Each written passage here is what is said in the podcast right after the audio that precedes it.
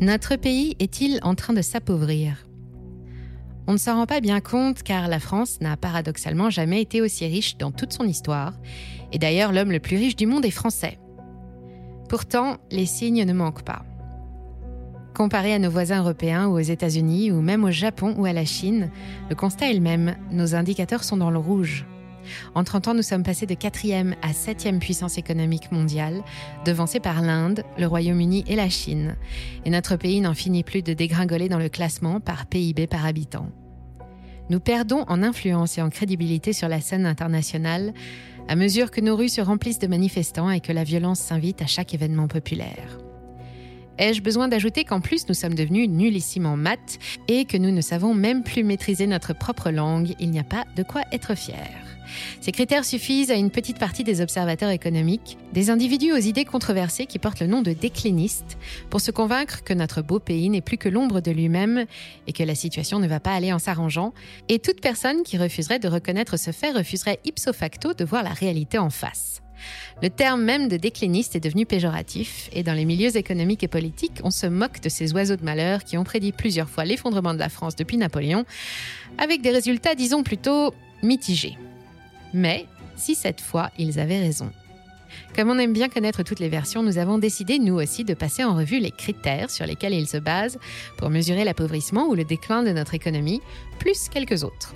Aujourd'hui, je vous donne des nouvelles de la France et de son avenir. Ça faisait longtemps qu'on n'en avait pas pris pour tenter de répondre à une question qui n'a jamais autant fait débat qu'en ce moment. Notre pays est-il sur la voie de la paupérisation? Avons-nous déjà vécu les grandes années de la France? Et si oui, y a-t-il un moyen de redresser la barre, comme l'assure notre ministre de l'économie Bruno Le Maire?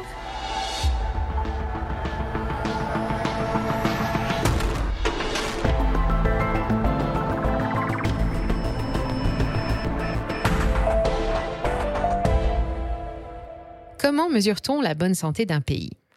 D'abord, il y a la méthode conventionnelle qui se base sur un certain nombre d'indicateurs, des grandes variables économiques et sociales dont la plupart nous sont déjà bien familières. Ce sont le taux de croissance, l'investissement étranger, les indices boursiers, l'inflation, le taux de chômage, la consommation, le poids de la dette, les soldes des balances commerciales et le niveau du déficit public, tout ça. L'examen de toutes ces données, de leur valeur à un instant T et de leur évolution, permet de dégager une tendance générale et de positionner un pays sur la scène économique internationale de deux façons, à court terme via une analyse conjoncturelle ou à long terme avec une analyse structurelle. La variable la plus célèbre, celle qui concentre tous les espoirs des gouvernements, c'est bien sûr le taux de croissance du PIB, le point de référence de tous les autres. Le produit intérieur brut représente la totalité des richesses produites dans un pays par toutes les entreprises présentes à l'intérieur de ses frontières, qu'elles soient locales ou étrangères. Le taux de croissance mesure donc la performance économique d'une année sur l'autre et comme son nom l'indique, il est forcément positif. Faux Je voulais voir si vous suiviez.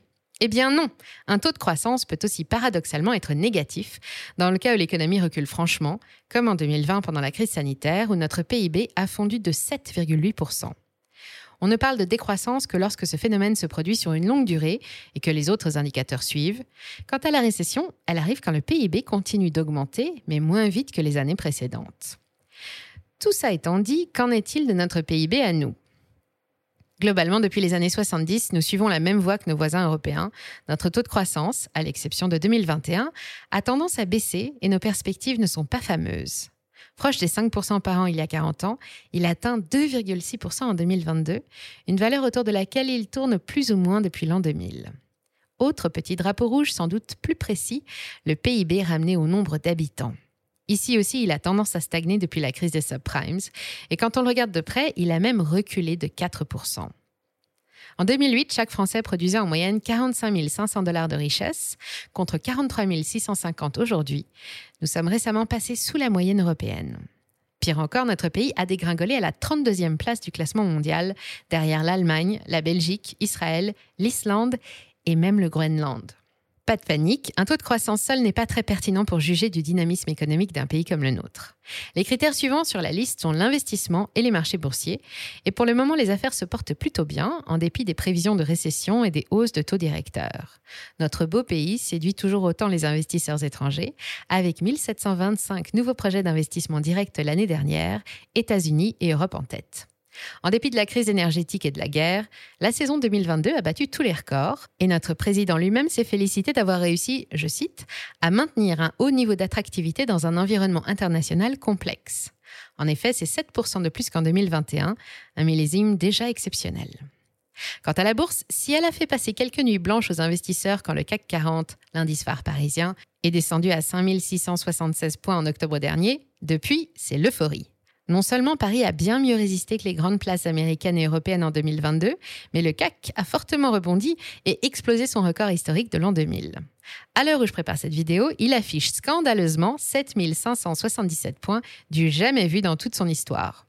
Ce comportement inattendu de la part du marché dans un tel contexte, nous le devons à la confiance des investisseurs, qui anticipent déjà depuis l'automne dernier la fin de la remontée des taux directeurs, et les optimistes y voient une preuve de notre résilience. Mais ils se sont trompés, car les taux continuent de grimper 23 fois depuis la fin de l'année dernière pour atteindre 3,75% il y a quelques jours, et l'inflation n'est toujours pas maîtrisée. Justement, l'inflation, c'est notre critère suivant. Alors, où en sommes-nous? Depuis qu'elle s'est annoncée début 2022 avec la fin du quoi qu'il en coûte, elle n'en finit pas de faire parler d'elle.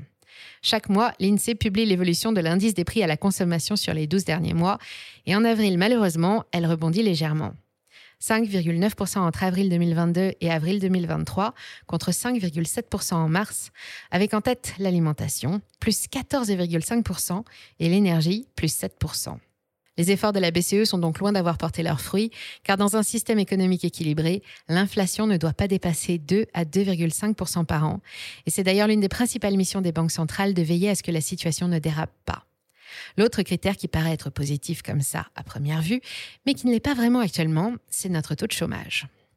Ce n'est pas compliqué, à 7,2% de la population active en mars 2023, il n'a jamais été aussi bas depuis 20 ans.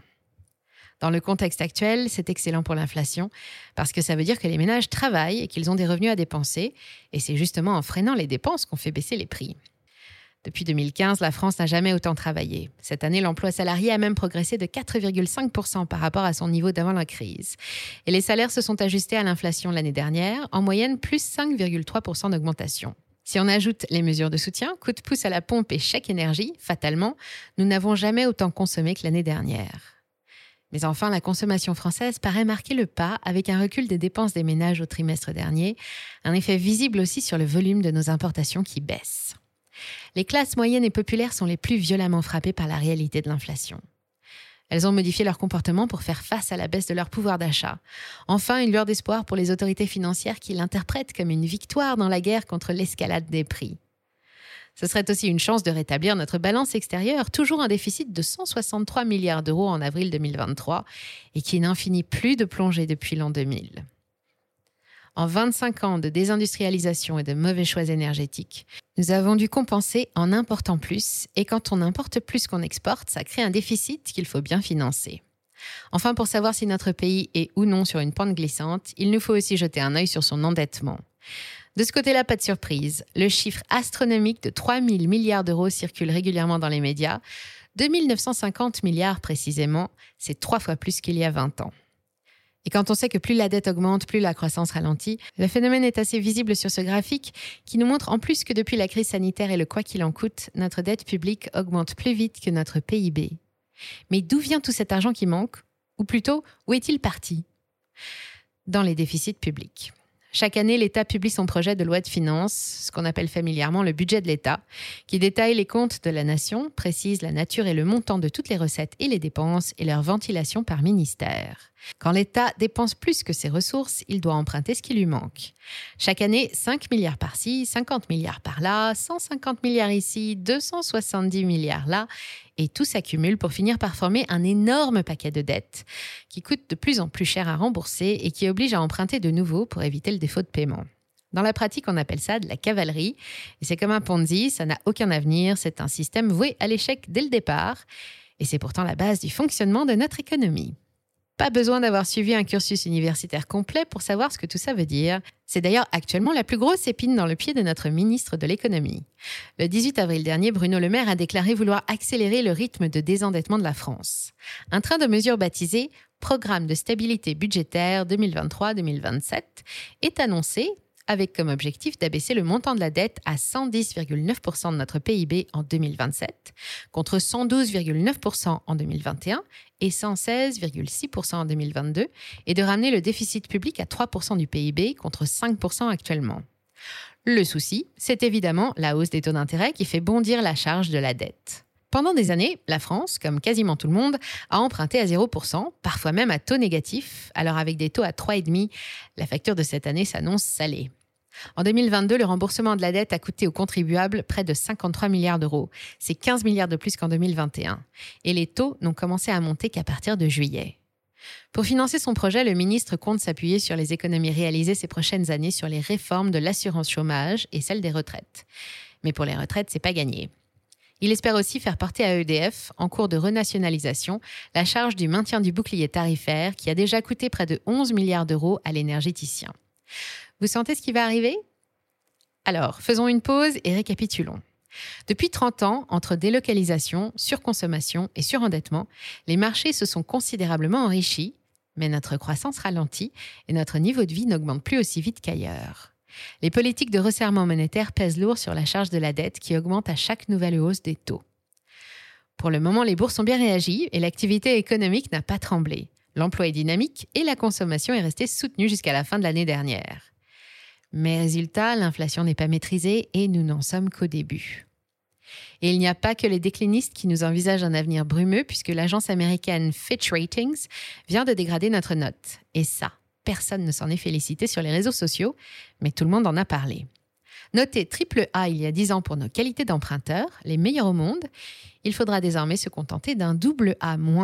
C'est la note la plus basse parmi les dettes de bonne qualité. Ça signifie, pour schématiser, que nous n'aurons probablement pas de difficulté à trouver de l'argent sur les marchés, mais que nous devrons le payer encore plus cher. Et justement, ça, ça ne tombe pas bien pour les projets de Bruno Le Maire.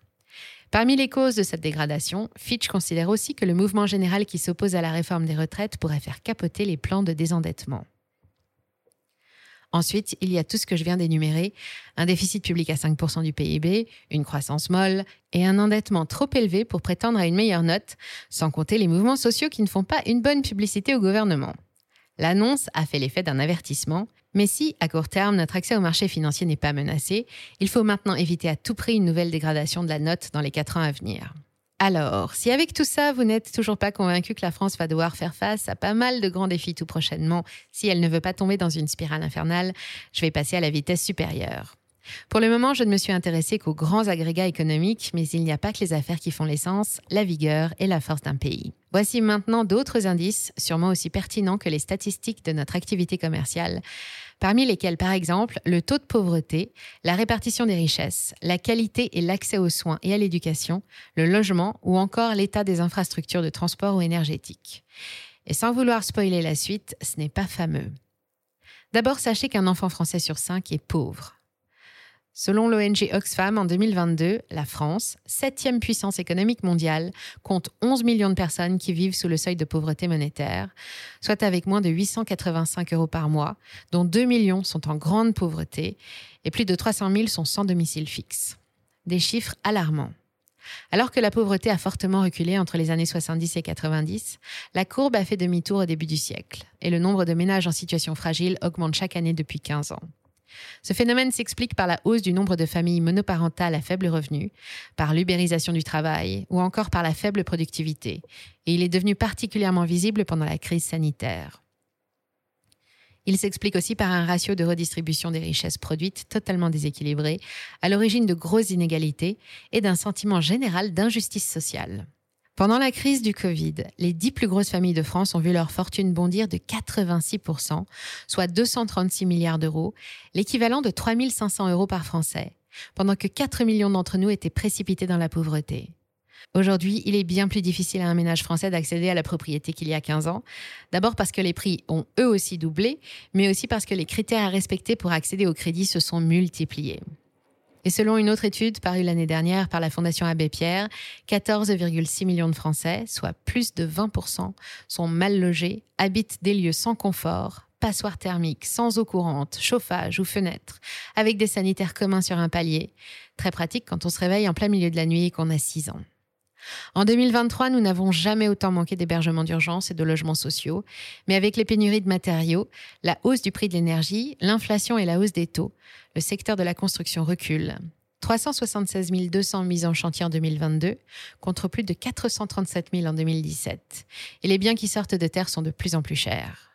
La pandémie a aussi révélé l'état calamiteux du système de santé en France, confirmé par un rapport parlementaire sur la situation de l'hôpital paru en 2022. Malgré des financements et des effectifs supérieurs à ceux de la moyenne européenne, nos professionnels de santé sont usés, des services sont fermés et les acteurs du secteur n'ont plus confiance dans les instances dirigeantes. Face à l'apparition de nouveaux virus, à l'évolution des technologies et des découvertes médicales et au changement de notre société, le système hospitalier français a besoin d'être repensé, tout comme notre système éducatif, car, parlons-en, les résultats des petits élèves français sont loin d'être à la hauteur de ce qui les attend dans la vie. En France, pays de Charcot, de Pasteur, de Lavoisier, de Pascal, de Poincaré et de Descartes, on ne sait plus enseigner les sciences aux nouvelles générations, ni l'histoire, ni notre propre langue, et notre pays fait souvent figure de lanterne rouge dans les classements européens. Le niveau a baissé, reconnaît notre ministre de l'Éducation nationale. Nous avons du retard dans l'apprentissage du numérique et à l'entrée en sixième, 20% des élèves sont déjà en grande difficulté et ne disposent pas des compétences suffisantes en mathématiques, en sciences et en langue pour pouvoir résoudre des problèmes simples. Les enseignants sont démotivés, mais les choses devraient bientôt s'arranger. Il faut laisser le temps d'agir à la grande réforme de 2017 de l'ancien ministre de l'Éducation nationale, Jean-Michel Blanquer. Parmi les mesures adoptées, le retour du redoublement dans les classes de primaire ou la création de Parcoursup, très critiqué, mais rien au sujet du niveau minimum exigé en conjugaison pour être ministère de l'Éducation nationale. Sans transition, je termine sur une touche positive. Allons jeter un petit coup d'œil sur nos infrastructures, transports et énergie. Côté route, si 25% des ponts de France ont besoin d'une maintenance urgente, le réseau est en bon état. En même temps, avec les tarifs pratiqués au péage, il ne manquerait plus que ça.